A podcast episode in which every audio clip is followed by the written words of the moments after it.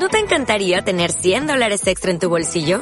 Haz que un experto bilingüe de TurboTax declare tus impuestos para el 31 de marzo y obtén 100 dólares de vuelta al instante. Porque no importa cuáles hayan sido tus logros del año pasado, TurboTax hace que cuenten.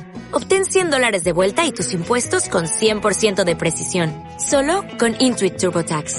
Debes declarar para el 31 de marzo. Crédito solo aplicable al costo de la presentación federal con TurboTax Full Service. Oferta sujeta a cambios o cancelación en cualquier momento.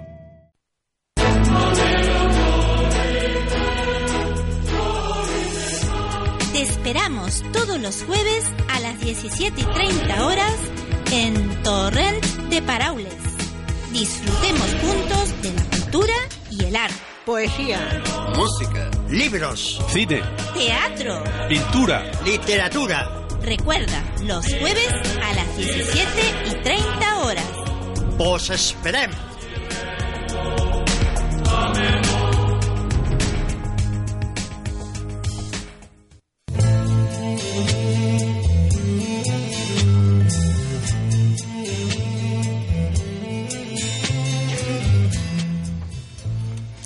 Buenas tardes, queridos oyentes. Aquí estamos en Torrente Paraules en Ondas. Otro jueves, otra tarde con todos ustedes para compartir cultura. Bueno, estamos con los compañeros Charles. Hola Charles, ¿qué tal? tardes. Marcel, Hola, buenas tardes. Mariby Hola, buenas tardes. y Jesús. Hola, buenas. Patricia que nos acompaña. Jesús está simulando estar, eh, simulando estar un poquito ronco. Es el otoño, ¿verdad? No, que estoy bastante resfriado, lo que pasa que por contrato tengo que estar aquí y, Sí, y nada, al pie, al pie del cañón. Además que no nos como lo que nos pagan, Hombre, como para faltar, ¿no? Una penalización es Una, grave. sí, gravísima, gravísima. Bueno, ayer Jesús me, me recordaba algunas de las leyes que tenemos eh, laborales, este, tan alegres. Sí, espero, ahora si alguien está de baja cinco o seis días, baja por enfermedad, el empresario te puede, te puede echar por la misma cara. Reiterada. esperemos que nuestros legisladores este, tengan en cuenta que eso no, no es muy democrático, ¿no? Y la cambien. Bueno, democracia aparte, nos metemos en el meollo cultural.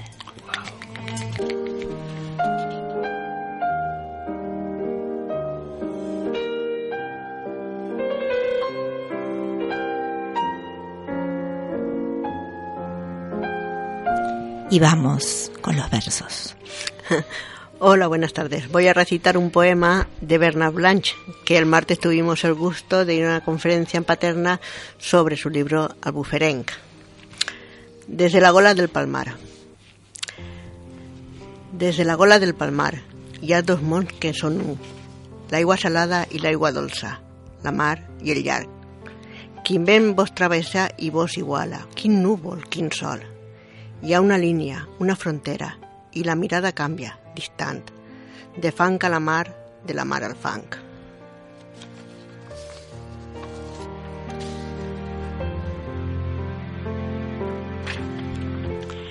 Voy a recitar un poema de Maribí Baviera. Teniendo una gota de sangre en la mano ensangrentada, tienes la verdadera llave de aquella puerta cerrada. Si al tirar del picaporte te encuentras con un corazón, llévatelo bien lejos, pues con él conocerás el amor. Pero si las dudas enturbian tus pensamientos, si tienes miedo del que dirán, si ves que pasa el tiempo, vuélvete, pues no lo conseguirás.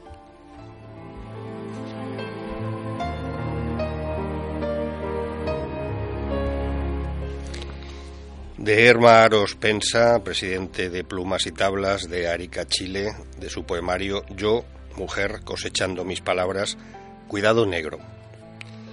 Has roto el silencio de mi piel con miradas que dejan inquietos mis dormidos pensamientos. Negro, no me comas con los ojos. Se detienen mis latidos cuando rozan nuestras manos, y si vas tras mis pasos, no respires a mis espaldas. Tu aliento desequilibra mis hormonas. Debo decirlo.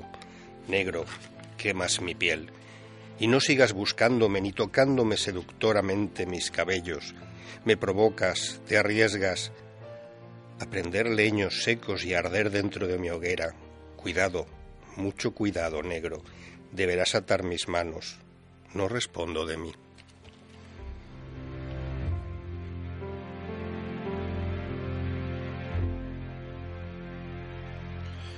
Yo voy a recitar de Juan Margarit uno de los poemas que desde que lo leí lo vi más duro y más fuerte, vamos, a mí me, la verdad que desde que lo leí me, me impactó bastante. Se llama Casa de Misericordia. El padre fusilado, o como dice el juez, ejecutado. La madre, ahora, la miseria, el hambre, la instancia que le escribe alguien a máquina. Saludo al vencedor, segundo año triunfal. Solicito a vuecencia poder dejar mis hijos en esta casa de misericordia. El frío del mañana está en la instancia. Hospicio y orfanato fueron duros, pero más dura era la intemperie. La verdadera caridad da miedo, como la poesía.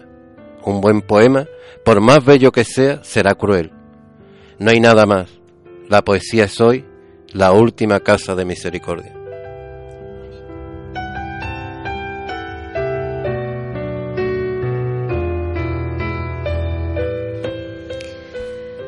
Bueno, de un libro de Laura Giordani, que fue una de las contemporáneas que disfrutamos el pasado 21, el pasado jueves, que estuvo aquí con nosotros y con ustedes, queridos oyentes, disfrutaron de tanto de, ella como de hoy. Poesías a orilla del órbigo, de la infancia que nos aguarda, un poema que dice así. Esta palabra deberá volverse contra sí misma, malherirse en la aspereza de las lenguas, hacerse topo, niño, cobrar tu estatura, volverse raquítica, lesa, abrir aún más sus vocales para recibir de lleno la indigencia.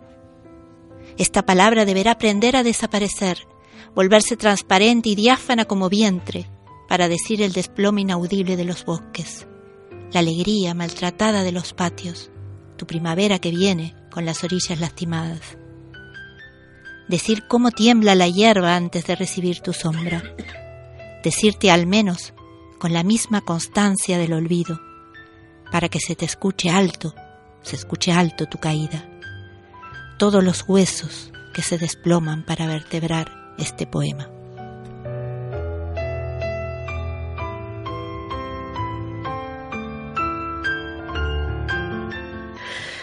Yo voy a leer una poesía de una de nuestras compañeras, Salomé Chulbi, Luz Caballero, Génesis. Luz Caballero, desdeña a su madre para parirse sola. Ha decidido ser más luz y más caballero, que ninguna otra luz caballero hubiera podido ser jamás. Luz atrinchera con los cuervos y escupe a los espantapájaros que le sonríen viscos. Luz Caballeros imita las gárgolas y emite graznidos angostos. De serpientes trenzadas se alza unas medias. A menudo se pierde por laberintos toscos. Luego se ríe y descubre que devoraba caracoles viejos con la lengua a oscuras. Luz Caballeros escribe garabatos con letras y lodo. Que recita ruido y llora, no escucha nada. Estornuda, es alérgica a la mayoría de vocablos que usa. Castigo, culpa, sanción. La urticaria le viene del color gris, el resto lo digiere sin traba. Luz Caballero se estrella contra el cielo cada vez que se suelta de la hierba en los jardines públicos de la ciudad.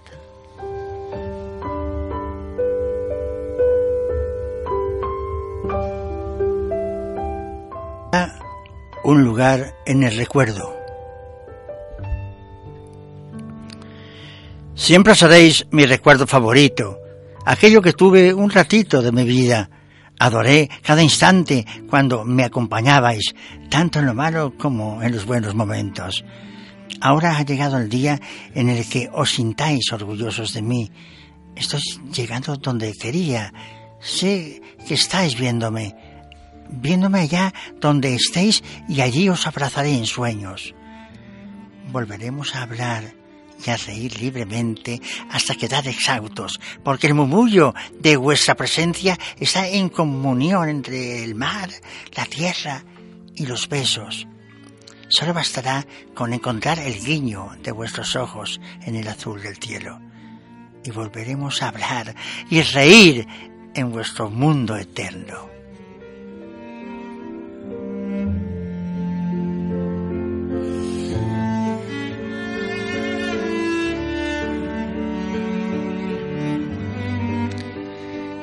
Seguimos con Erna Aros, Alfonsina. Me llamas, Alfonsina, me llamas entre las azules aguas y alargas tu mano en el intento de atrapar mi alma hacia el horizonte.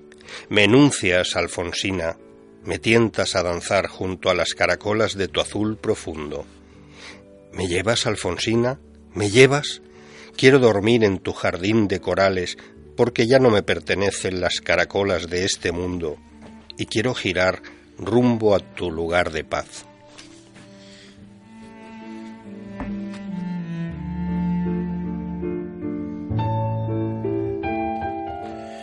Ahora de, de, una gran poeta y mejor amiga, Felicidad González, de su libro Verso despeinado y sin maquillar, voy a leer un pequeño poema. Cuando éramos pequeños nos castigaban nos ponían de rodillas de cara a la pared. Nos hacíamos los duros, nos sorbíamos los mocos y de un manotazo nos limpiábamos las lágrimas. Pisábamos el orgullo. Ahora, de mayores, nos castigamos. Durante días dejamos de mirarnos, dejamos de hablarnos, dejamos de follar. Le damos permiso a las lágrimas y al orgullo le dejamos pasear. De mayores, el castigo es más largo y duele más.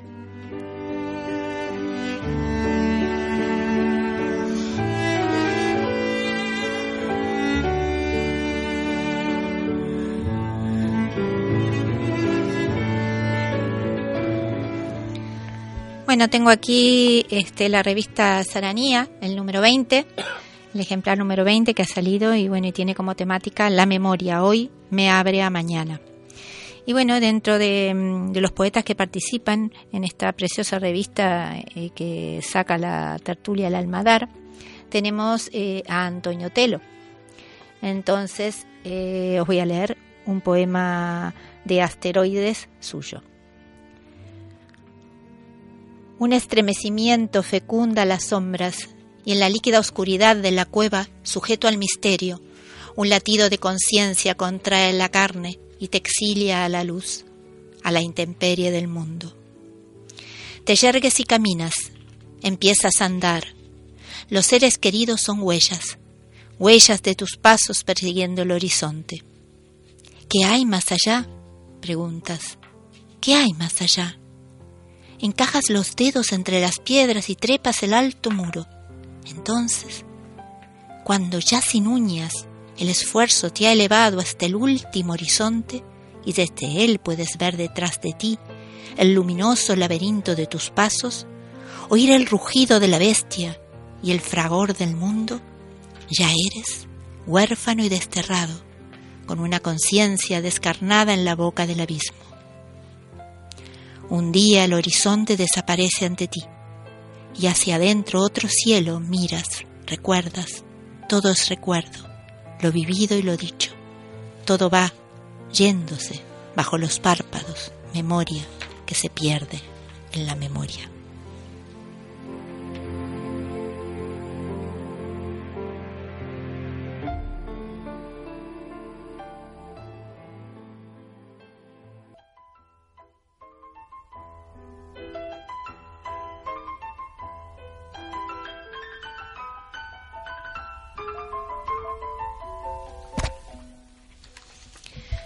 Bueno, y ahora en nuestro ciclo avances, resúmenes, noticias y más. Esto es como la, el arca del boticario, ¿no? Metemos aquí un poquito de todo. Bueno, vamos a tener hoy este, una noticia relacionada con nada más y nada menos con Michel de Montaigne, que me imagino que aquí en los, en los colegios eh, los chicos lo estudiarán entre los, filósofos. Eh, uno de los grandes humanistas de, de la historia, ¿no? Michel Eikem, nacido en febrero de 1533. Nos vamos por allá, por el siglo XVI. ¿Qué, teníamos de noticia, Charles?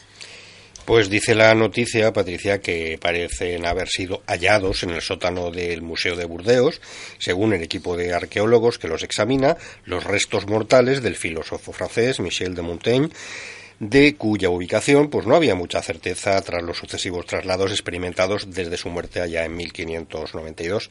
Su trabajo busca pues reconstruir una historia que se había diluido y certificar que esos huesos pertenecen efectivamente a, a los ensayos, explicó el viernes Logan Vetrin, el director del Museo de Aquitania, donde se encontraba la tumba.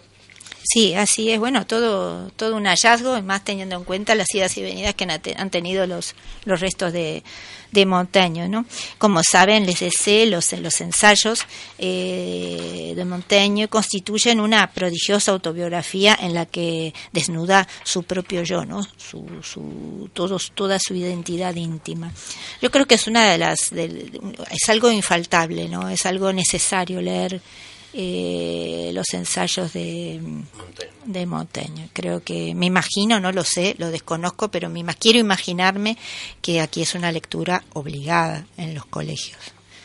Eh, es bastante importante que lo fuera, pero bueno, yo quiero imaginarme que sí, prefiero que ni me lo digan los compañeros, quiero quedarme con la ilusión de que sí Montaigne está en todas las aulas de España. A mí en el instituto en Cádiz me lo hacían leer hasta en las clases de matemática y de física y eso me, lo hacían leer.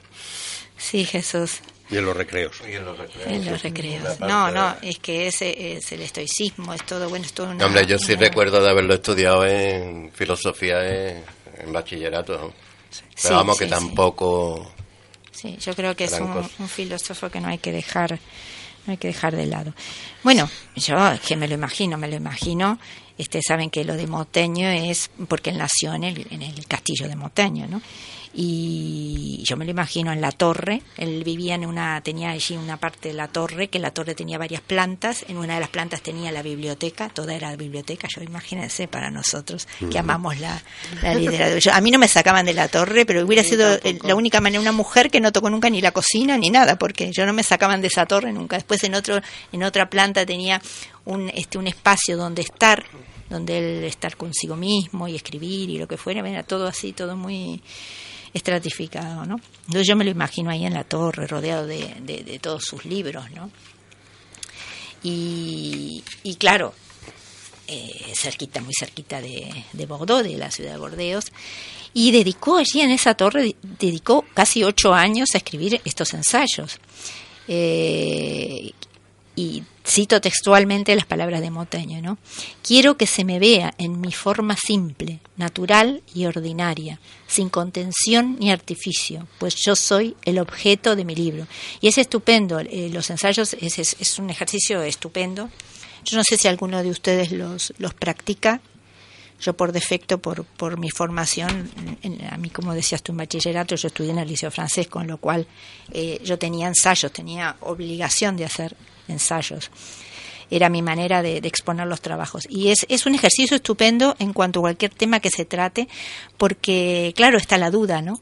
Está la duda, que la duda es increíblemente enriquecedora al, momento de, cuestionarse y de, porque es algo totalmente abierto, no es ninguna sentencia, un ensayo es algo que te obliga a pensar. Entonces, es, a mí es un, un, género que me encanta. Y este, así que bueno, estas son sus palabras. Yo soy el objeto de mi libro. Pues bueno, después de tu disertación, tenemos que decir que varios siglos después de su fallecimiento, los ensayos no solo no han perdido vigencia, como tú decías, ¿no? sino que muchas de sus reflexiones parecen extraídas del presente.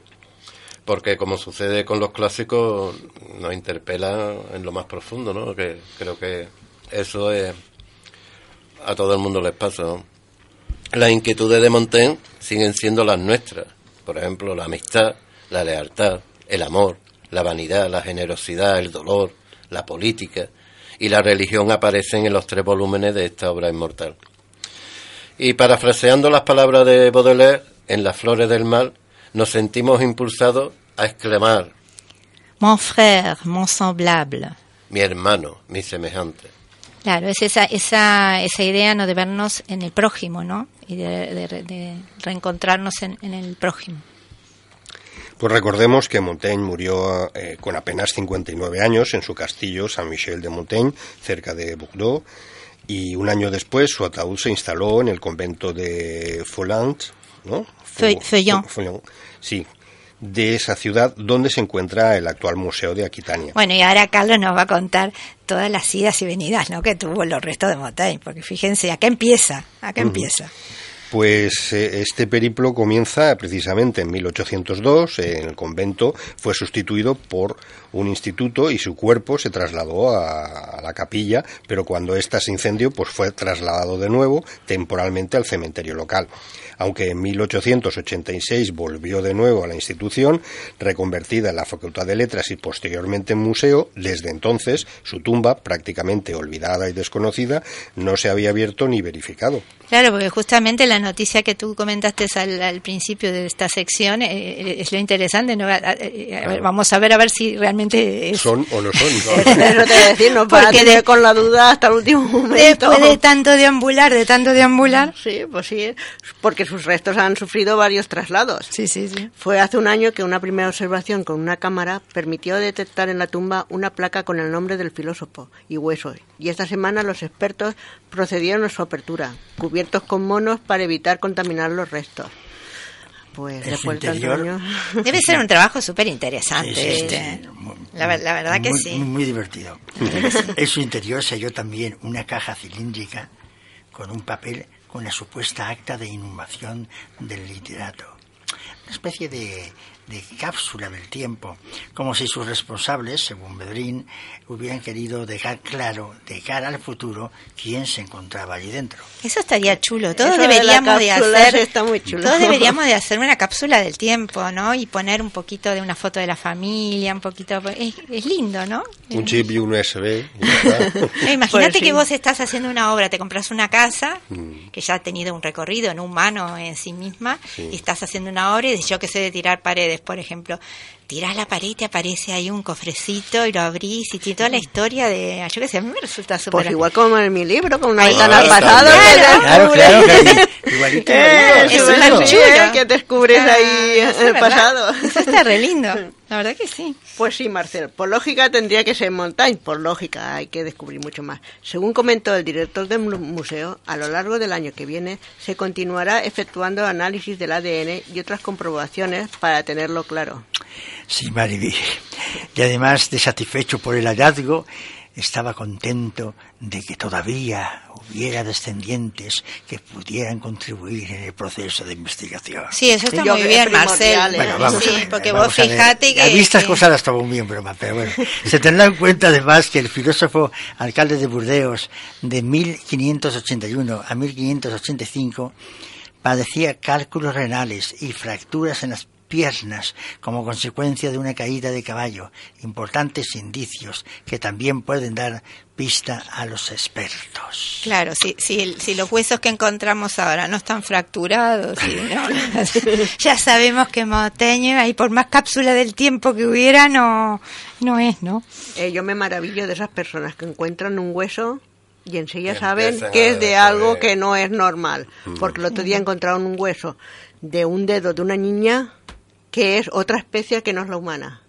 ¿A que no los habéis enterado? Pues no, no, yo no me enteré Pues imagínate, yo no sé cómo enseguida pueden, porque yo me he encontrado muchos huesos en esta y vida. Y porque tienen ya, lógico, un estudioso ya tiene unas características. No, pero eso, eso, eso, es normal. yo, estoy totalmente enterado. O sea, eh, los extraterrestres existen aquí hace unos cuantos miles de años. Están entre nosotros. Y a lo mejor incluso nosotros somos extraterrestres.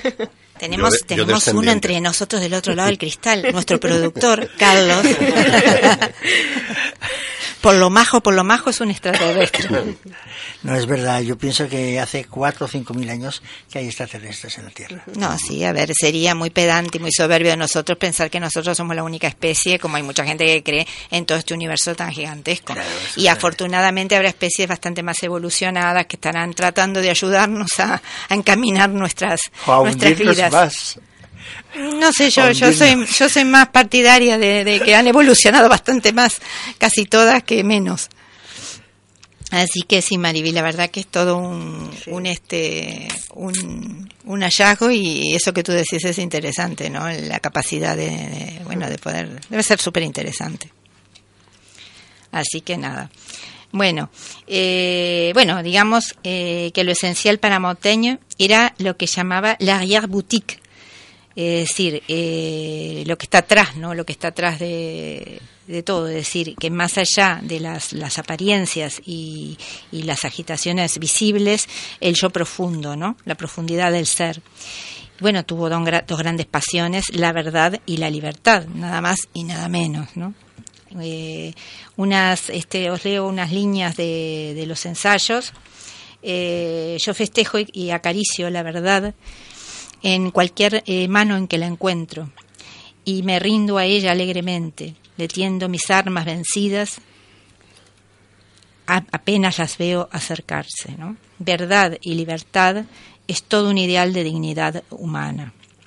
En sus comienzos, bueno, tentado por la rigurosidad del estoicismo, junto a su amigo Lavoisier, que fue tuvo una relación bastante importante, después eh, transitó el epicureísmo, luego el escepticismo, hasta que verdaderamente encontró en una conjunción de todos sus estudios y, sus distintas ideas este, lo que lo identificaba. Y lo podemos podríamos decir que es un sabio no Montaigne eh, un crítico agudo de la cultura la ciencia y la religión de su época hasta el punto en que llegó a considerar la propia idea de certeza como algo innecesario su influjo fue colosal en la literatura francesa, en la literatura occidental y, en el, y mundial, como creador del género conocido como ensayo. ¿no? Montaigne es quien creó este, justamente Ahora este tenemos que ver que esto es del siglo XVI, claro, los ensayos. o sea, que- de Pero 1500. yo creo que es muy particular lo que es la verdad y la libertad. Se puede entender de muchas maneras.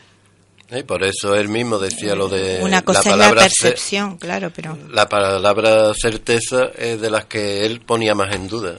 El que Claro. nadie tenía la certeza. Es que just- justamente, claro, el ensayo lo que hace es eh, establecer la duda razonable sobre y plantear una serie de hipótesis y una serie de... ¿no? Cuando tú Mm. haces un ensayo es lo que... yo, yo les recomiendo, si no lo han leído, no sé si lo han- los han leído, los ensayos de, de Montaigne, este, les recomiendo leerlos porque realmente merece la pena, tanto en, en el plano filosófico como, como literario. Me imagino que, claro, habrá que buscar alguna buena traducción, porque yo eso ya lo desconozco, pero se puede se puede averiguar. Bueno, y acá que este nos quedamos con esta noticia y seguiremos seguiremos eh, Indagando, así, indagando. indagando. Mariví que está al día con el tema huesos, la dejaremos encargada de ver cómo van ¿Cómo- cómo evolucionando, va? ¿Cómo va la si investigación? aparecen las fracturas de Montaigne y todo eso. Es nuestra versión CSI. Ahí está, ahí está.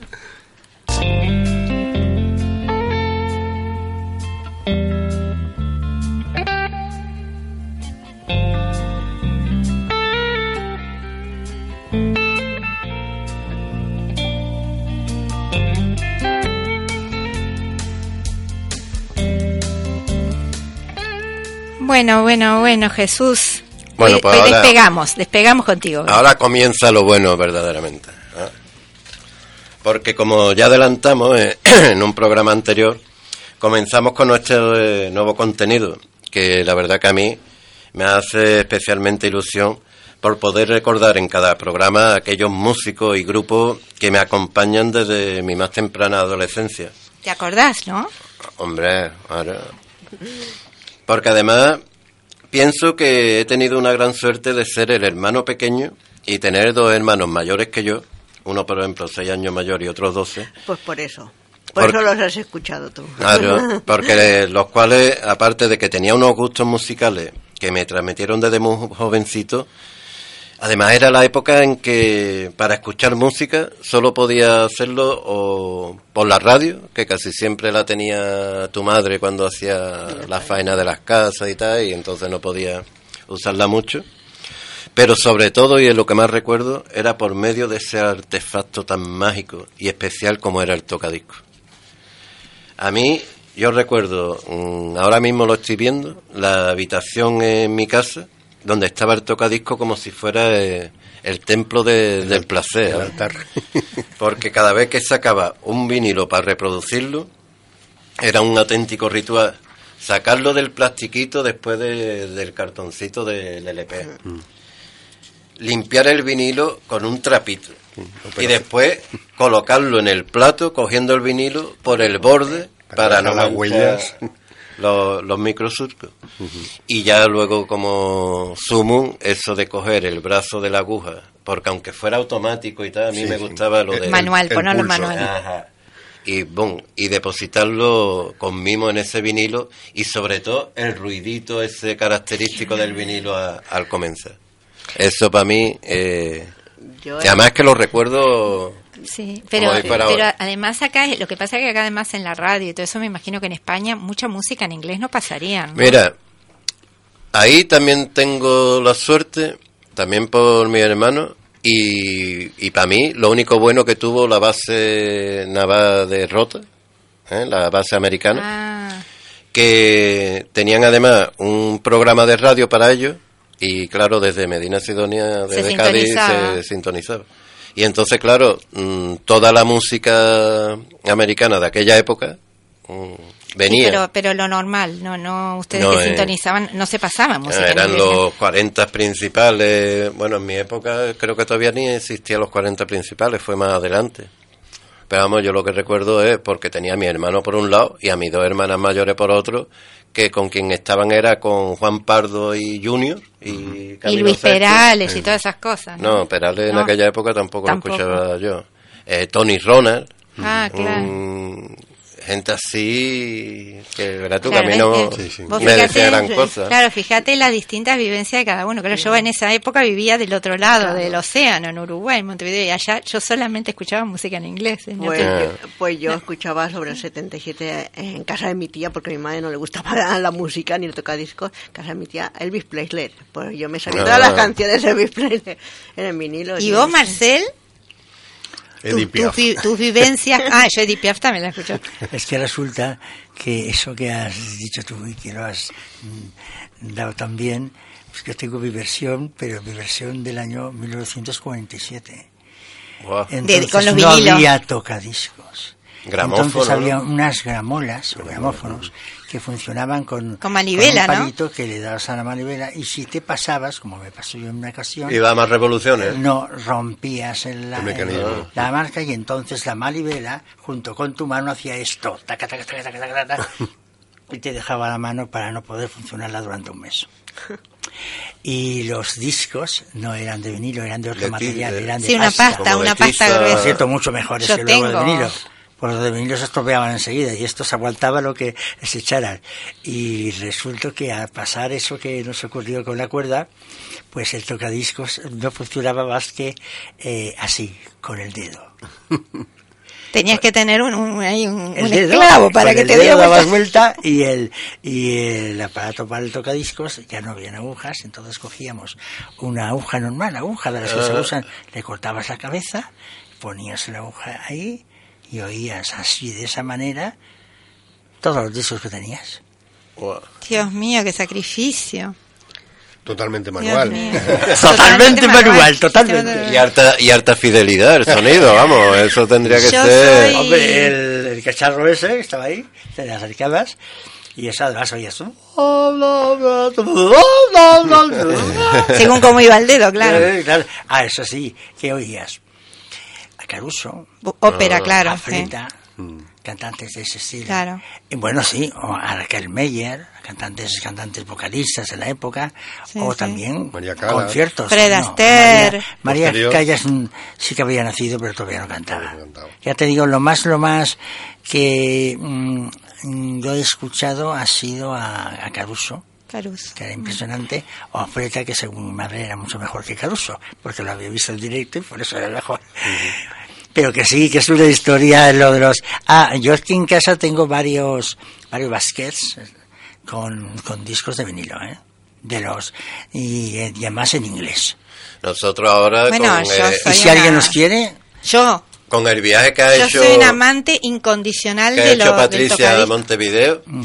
Se ha traído de vinilo y de y de tiza, de discos de estos de tiza, de sí. anterior al vinilo. De todo. Tengo uno que es todo Sí, sí, pasa de los que teníamos nosotros. Una de barbaridad de, conjunto de jazz del padre y eso impresionante. vamos. De La verdad jazz, de música clásica, de ópera, de todo. Me traje todos mis vinilos que yo, bueno, yo para mí es, es, es un tesoro. Yo me, me importó un pito lo que me cobraran de sobrepeso ni la lo que era una cosa que yo no me iba a dejar los vinilos. Y yo también recuerdo las broncas de mi hermano cuando porque cuando daba saltito el disco, Mm. porque no ya porque estuviera rayado el disco, sino por la aguja que ya se gastaba lo que sea. Sí.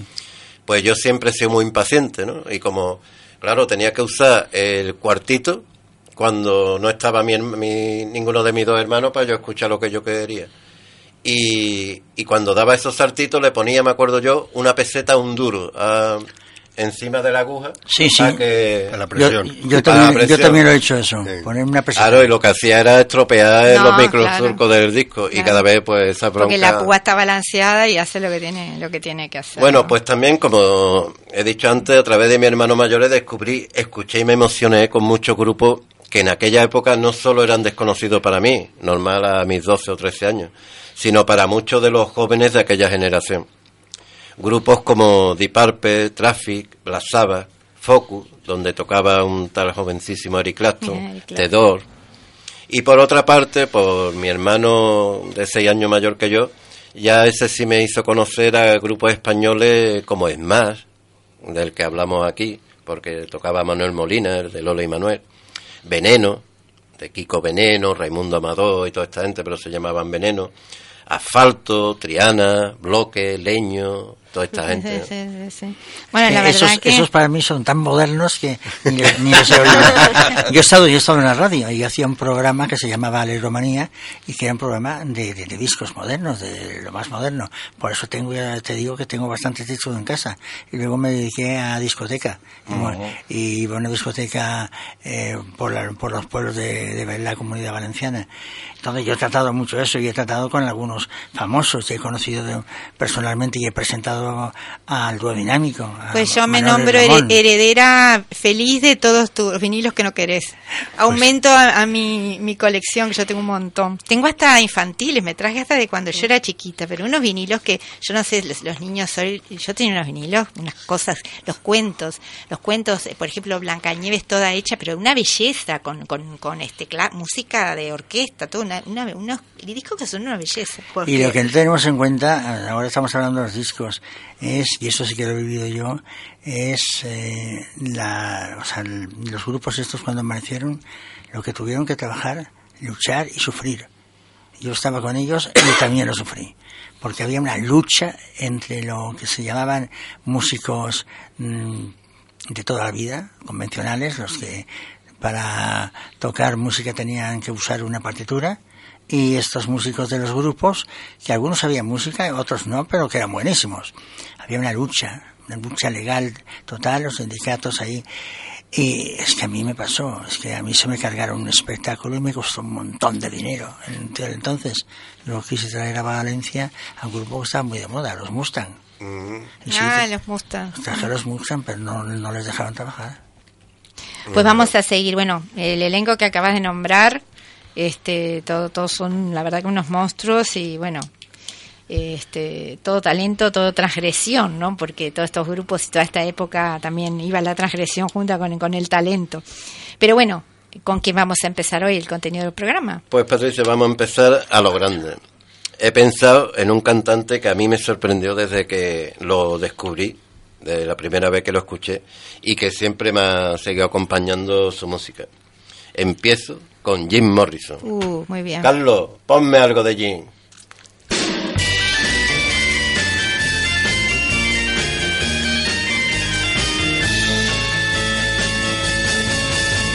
You know that it would be untrue. You know that I would be a liar if I was to say to you, girl, we couldn't get much higher. Light light.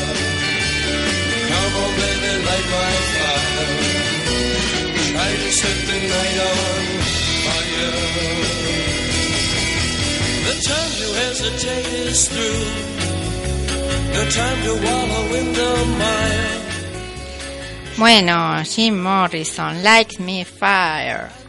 Eh, fue un cantautor norteamericano, como todos sabéis, ¿no? Que se hizo sumamente popular a mediados de la década de los 60 por ser el líder y vocalista de la banda de rock psicodélico. ¿Cómo se llamaba? The Doors. Qué lindo, a mí me encanta. Yo era muy chiquitita, porque yo no nací en el 62, pero bueno, tuve el privilegio de heredar toda esta generación musical, ¿no? Así es, Patricia.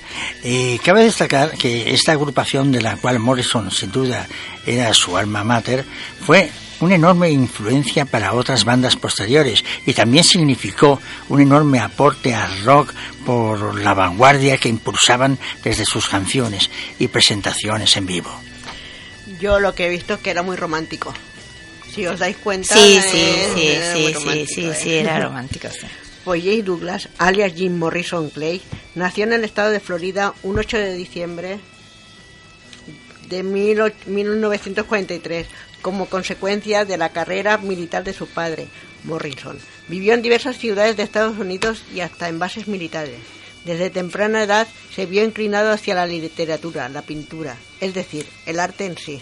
Sí, lo que pasa, ¿no? Cuando tenemos papás que tienen unas profesiones que nos hacen viajar, este, pero bueno, tenemos que decir que, bueno, era un poeta, era un poeta, devoró libros de poesía, de filosofía, Baudelaire, Ashley, Swedenborg, Nietzsche, Rimbaud, Kerouac, ejercían una intensa fascinación sobre él. Fue también muy conocido por improvisar pasajes de poesía recitados mientras la banda tocaba en vivo. No sé si, si claro. recordáis que en pila de temas. Es que eh, también destacaba por su ironía y humor negro. Estudió y se graduó en la carrera de cine de la UCLA. Incluso fue compañero del famoso realizador Francis Ford Coppola, pero no se dedicaría al cine, ya que su gran pasión era la poesía. Y entonces, con su estilo bohemio y apariencia desarreglada, se mudó a Los Ángeles para vivir en singulares lugares como la terraza de un edificio o en la casa de alguna de sus tantas conquistas. Eran muchas, que eran Abusador.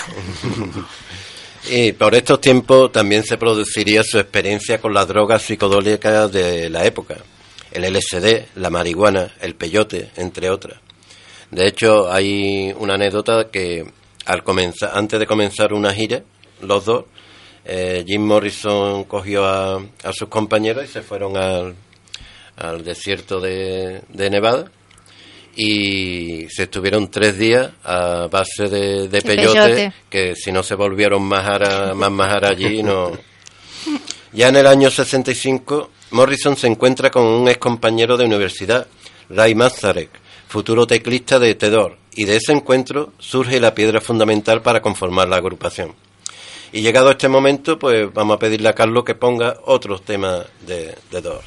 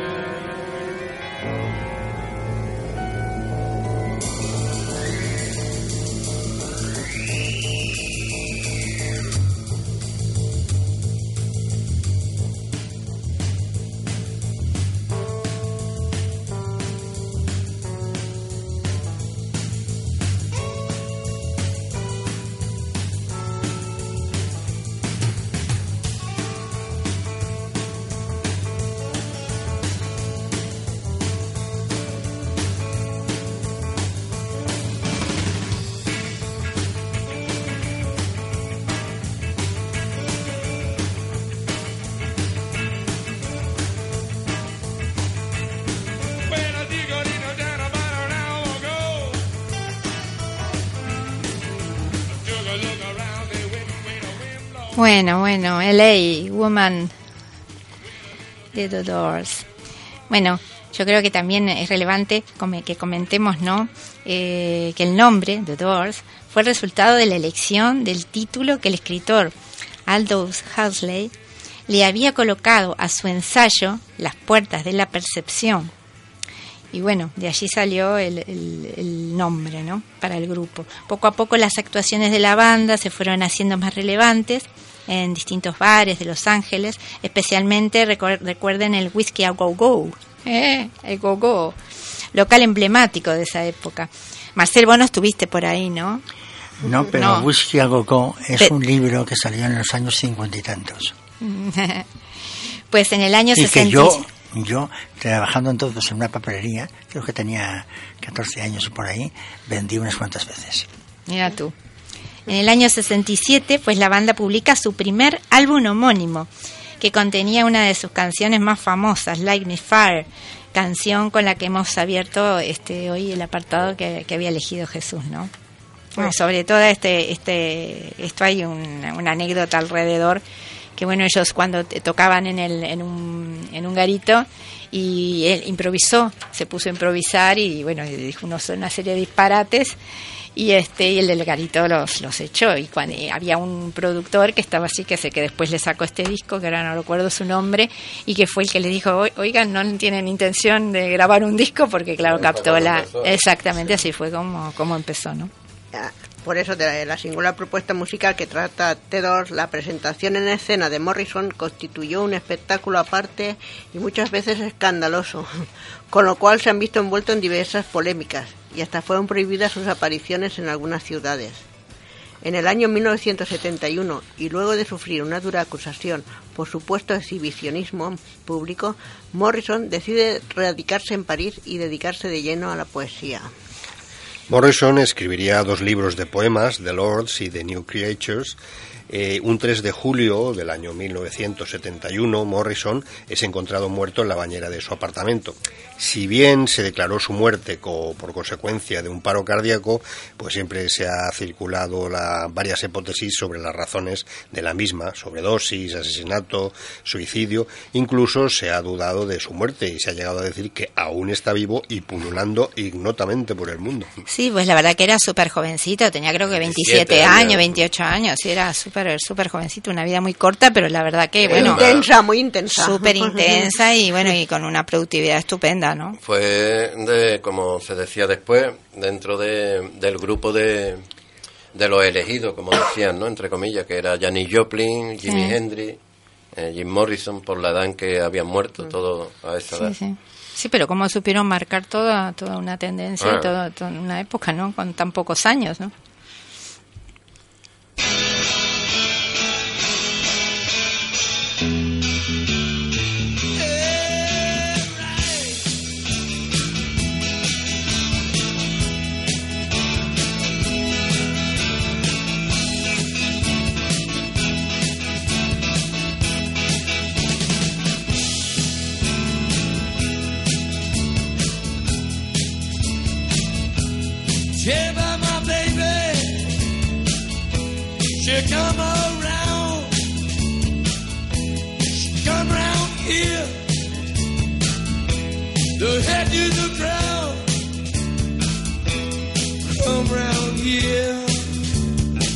At just about midnight, she make me feel so good.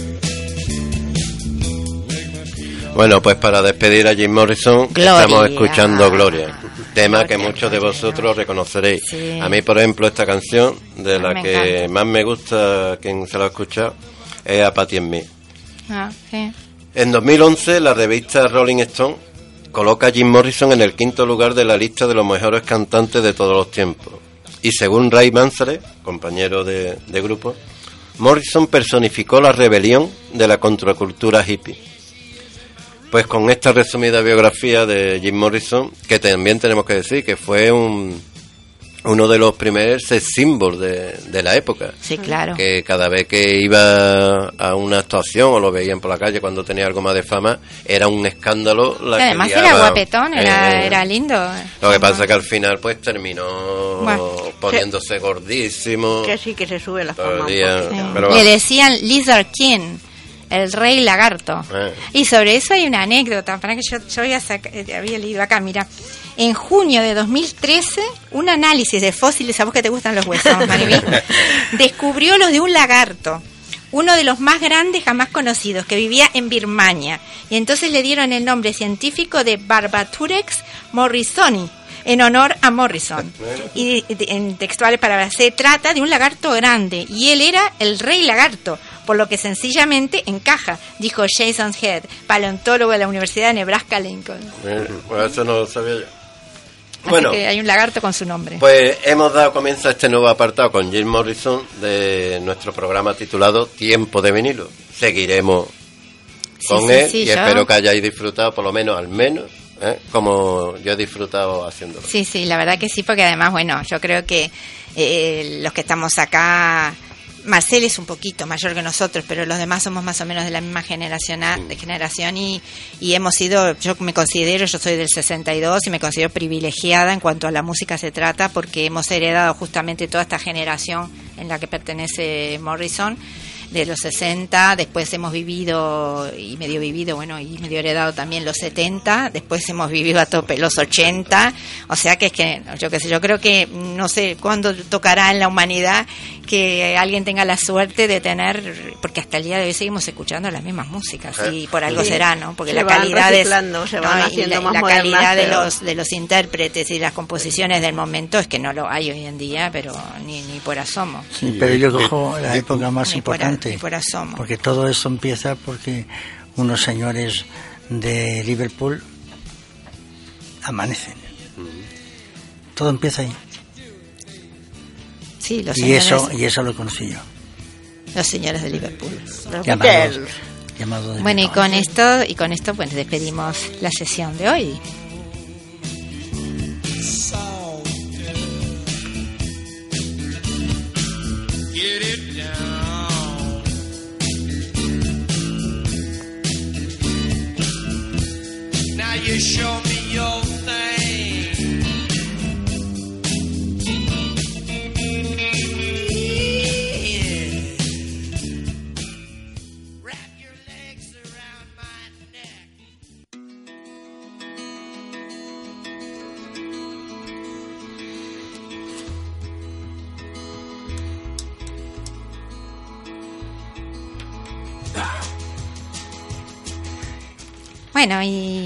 rápidamente vamos a, a empezar con la agenda cultural. ¿Qué tenemos en Torrent, Mariví? En Torrente, en el auditorio, cantando Lo que se pierde, de Jan Gibson, reconocido hispano, hispanista, aborda los últimos años de Antonio Machado.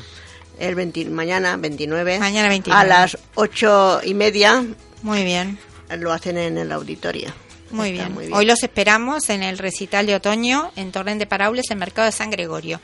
Recital que im- implica todo. Podéis venir con la guitarra, con canción, con poesía, con microrelato, con performance. Allí estamos y allí os expresáis artísticamente como mejor queráis. Muy bien, pues para el domingo tenemos Mujer Atrapada, de Coturno Teatre, a las 7 de la tarde, basada en los monólogos de Darío Foy y Franco Ramé y la Madre Pasota.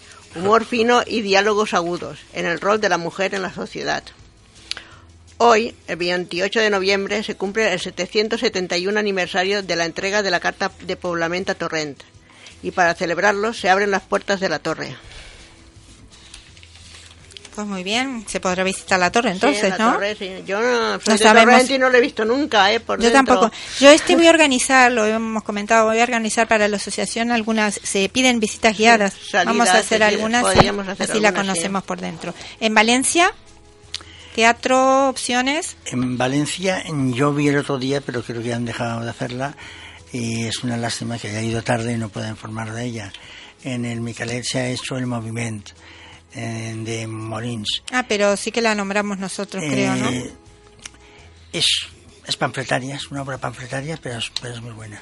Vale, ¿y alguna además, recomendación para esta semana? No, para esta semana yo no, ¿No, tengo. Carlos? No sé si tiene algo. Sí. Sí, en el, en el Olimpia, precisamente eh, hoy, hoy empieza Juntos, que es una obra con un reparto muy conocido, María Castro, Gorka Ochoa, Kitty Mamber e Inés Sánchez, que bueno, pues mu- muestran un tema candente como con preguntas existenciales de ¿existe la normalidad? ¿Qué significa ser normal? ¿Estamos preparados para aceptar lo diferente?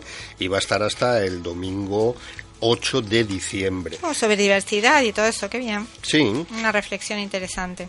Luego también mañana viernes eh, hay un otro concepto de teatro que se llama Pantomima Full, que es una serie de microvídeos de un minuto, Entonces, donde van captando la atención del, del, del espectador, pues con diferentes contenidos. En el Talía tenemos monólogos de Patricia Espejo, eh, mañana viernes 29 y hasta el 20 de diciembre. Bueno, el show ella siempre le suele dar un título y este se llama Hablando Sola.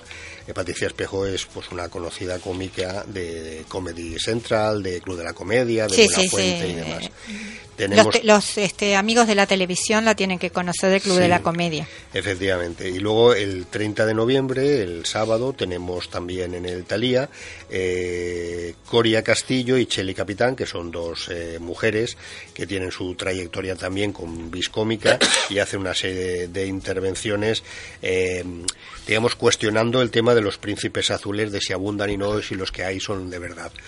Eso, por otro lado. Yo prefiero uno verde, si me dan a elegir color.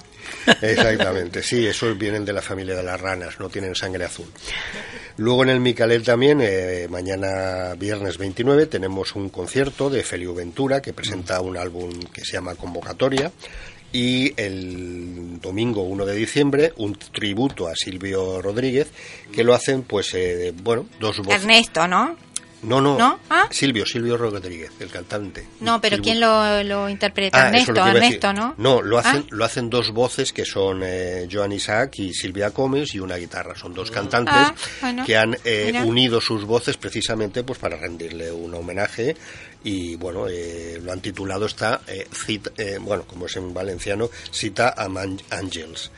Y finalmente, pues en el Flumen tenemos también que empieza mañana viernes 29, Sex Escape o Esca- Escapa como puedas. Es una, bueno, una obra donde dos parejas de amigos se han quedado eh, en jugar juntos una partida en el Room Escape, que sabéis que es este juego de pasar pruebas y tal hasta que consigue salir en una famosa ciudad y entrar es fácil, pero el problema evidentemente será salir y mm, pues pelear con todos los tabúes que te da la situación, el sitio, el espacio, el ostracismo y Sí, que salen todos los miedos y todas las, las cosas. Efectivamente. Y luego finalmente, finalmente pues eh, eh, un compañero nuestro, Paco Romero de Buñol, Ah, sí, ha Vigornia. reactivado exactamente el grupo Vigornia. poético y para este viernes ha, ha gestionado en la sala Gestalguinos de la calle Poetalien pues un reencuentro con todas aquellas Sí. personas que hace unos años pues estaban, estábamos o querían estar en el candelero y ha hecho esa invitación.